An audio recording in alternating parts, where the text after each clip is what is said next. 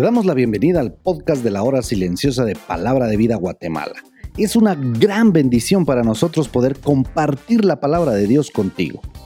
Te animamos a que puedas escudriñar el pasaje del día de hoy y descubras los desafíos que Dios tiene para ti.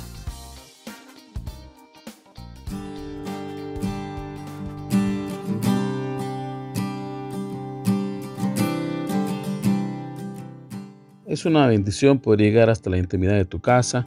Mi nombre es Ronnie Ajín y hoy te doy la bienvenida al comentario de la hora silenciosa de Palabra de Vida Guatemala. Hoy estaremos meditando en la carta del apóstol Pablo a los Gálatas, capítulo 1 de los versículos del 1 al versículo 9. Esta carta fue escrita más o menos en el año 48 y su tema central es que solo a través de poner nuestra fe en Cristo podemos ser salvos. Pablo insiste en que la clave de la reconciliación con Dios es la fe y no las obras. Al inicio de estos versículos, el apóstol Pablo expresa quién le ha puesto en esta posición y le ha encomendado esta misión. No ha sido ningún hombre, sino se trata de Jesucristo mismo y Dios el Padre que lo resucitó de los muertos.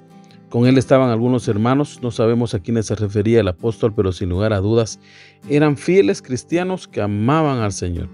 Pablo expresa un saludo con la gracia de Dios y la paz que solamente Dios podía dar. Pablo dice que solamente Jesucristo pudo darse por nuestros pecados y librarnos del presente siglo malo. A el Señor le había parecido bien hacerlo así, por eso Pablo expresa una nota de alegría y alabanza por lo que Dios había hecho. Esta carta del apóstol Pablo es única, pues en ella no se felicita a los hermanos como regularmente lo hacen otras cartas, sino que Pablo les llama la atención.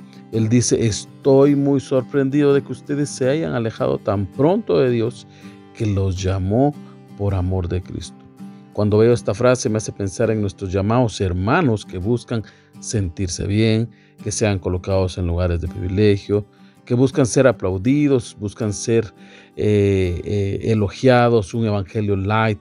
Quieren toda la vida vivir como dice Hebreos 5:12, porque debiendo ser ya maestros, después de tanto tiempo tenéis necesidad de que se os vuelva a enseñar cuáles son los primeros rudimentos de la palabra de Dios. Y habéis llegado a ser tales que tenéis necesidad de leche y no de alimento sólido.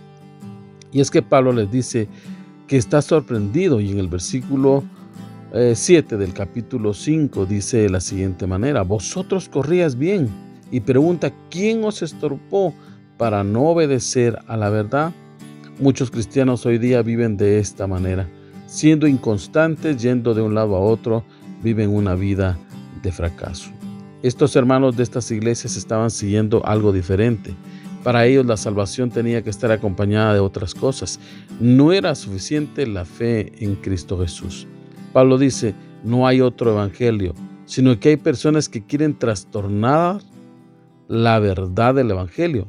Pero vean esto, que si alguno de nosotros o un ángel del cielo anuncia otro evangelio, el tal sea maldito, dice el apóstol. Mucha gente no puede entender esta verdad. La Biblia nos dice en 1 Corintios 15 del 1 al 4. Además os declaro, hermanos, el evangelio que os he predicado, el cual también recibisteis, en el cual también perseveráis, por el cual asimismo, si retenéis la palabra que os he predicado, sois salvos si no creísteis en vano, porque primeramente os he enseñado lo que asimismo recibí, que Cristo murió por nuestros pecados, conforme a las Escrituras, y que fue sepultado y que resucitó al tercer día, conforme a las Escrituras. Por eso vívelo. Este es el Evangelio.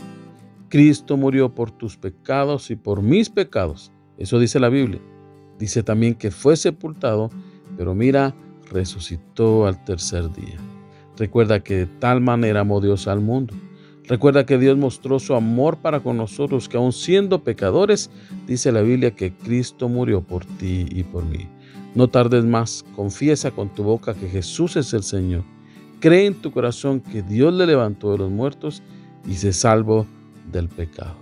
Madura, crece, vive una vida plena en Cristo Jesús. Que el Señor te bendiga. Queremos animarte a que puedas compartir este podcast con tus amigos y así poder crecer juntos en el conocimiento de la palabra de Dios. Síguenos en nuestras redes sociales para más información.